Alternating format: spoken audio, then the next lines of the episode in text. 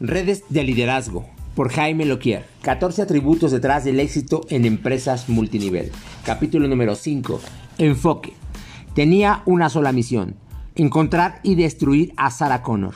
Los golpes no lo frenaban, las balas no lo frenaban, nada lo frenaba, ni lo frenaría hasta alcanzar su objetivo. Terminator 1984. Nada me distrae de mi objetivo. Tú cuando tienes enfoque. El término trabaja duro no es mi favorito. Suena a que debo cansarme para saber que estoy haciendo las cosas bien. Por eso prefiero hablar de trabajar con intensidad. Pero bien entendida y cuando digo bien entendida quiero decir bien enfocada. Cuando iniciaba mi carrera en redes, tuve la suerte de asistir a un entrenamiento con uno de los rangos más altos de la empresa de nombre Shai. Yo llevaba un mes en el negocio y él ganaba en un mes lo que yo ganaba en un año, así que me pareció buena idea escucharlo. Como nuestro equipo se veía prometedor y él solo estaría 48 horas en nuestra ciudad, decidió enseñarnos todo lo que sabía en esa sesión, que iniciaba a las 8 de la noche. Sin importar lo que durara, igual que en las buenas fiestas, sabíamos cuándo entrábamos, pero no teníamos idea de cuándo saldríamos.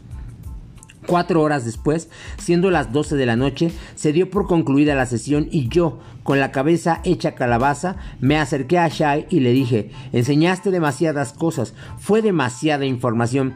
¿Has escuchado decir que los hombres solo podemos enfocarnos en una cosa a la vez?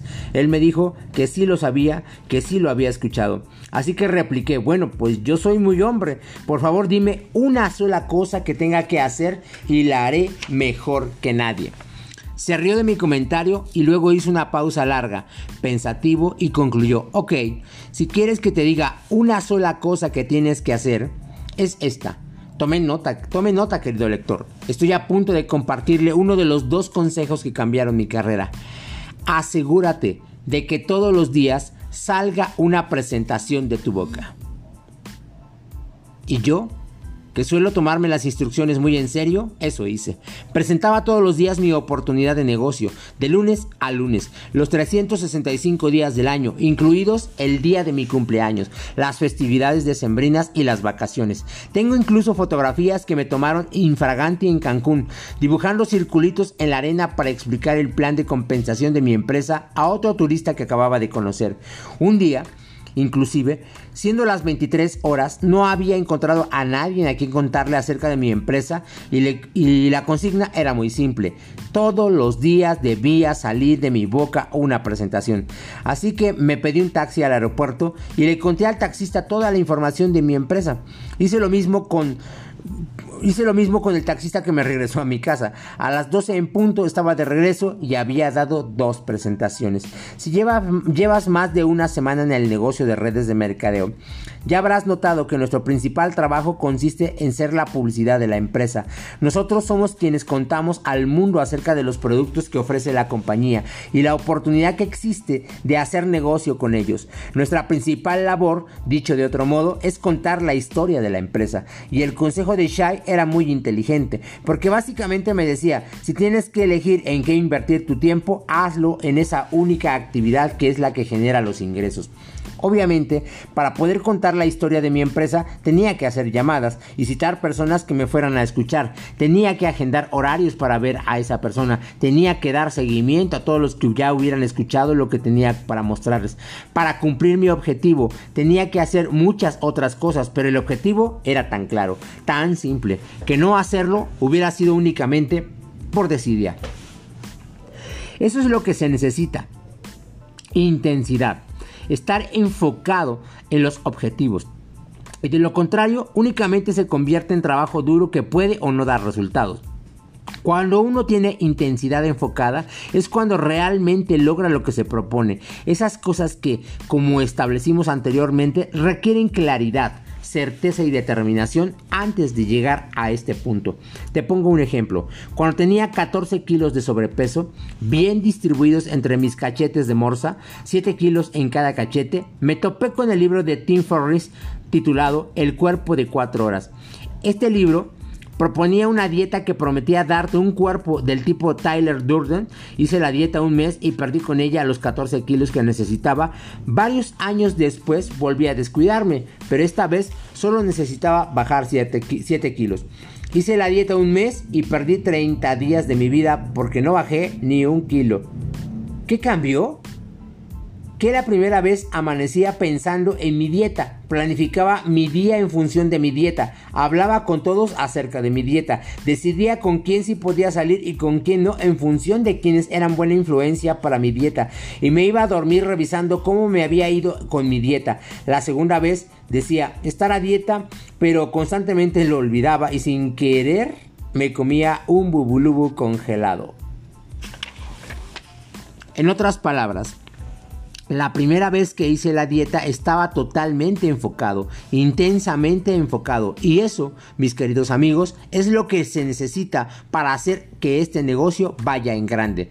Ya lo dijimos muchas veces, no tienes que dejar tu empleo o tus hobbies, solo debes estar enfocado en tu negocio y trabajar intensamente en las cosas que realmente van a dejarte dinero.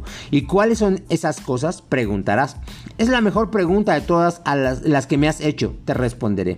En realidad, hay solo cinco actividades productivas que dejan dinero en nuestra profesión. Número uno, conocer gente. Número dos, invitar a esa gente a que conozca tus productos y tu oportunidad.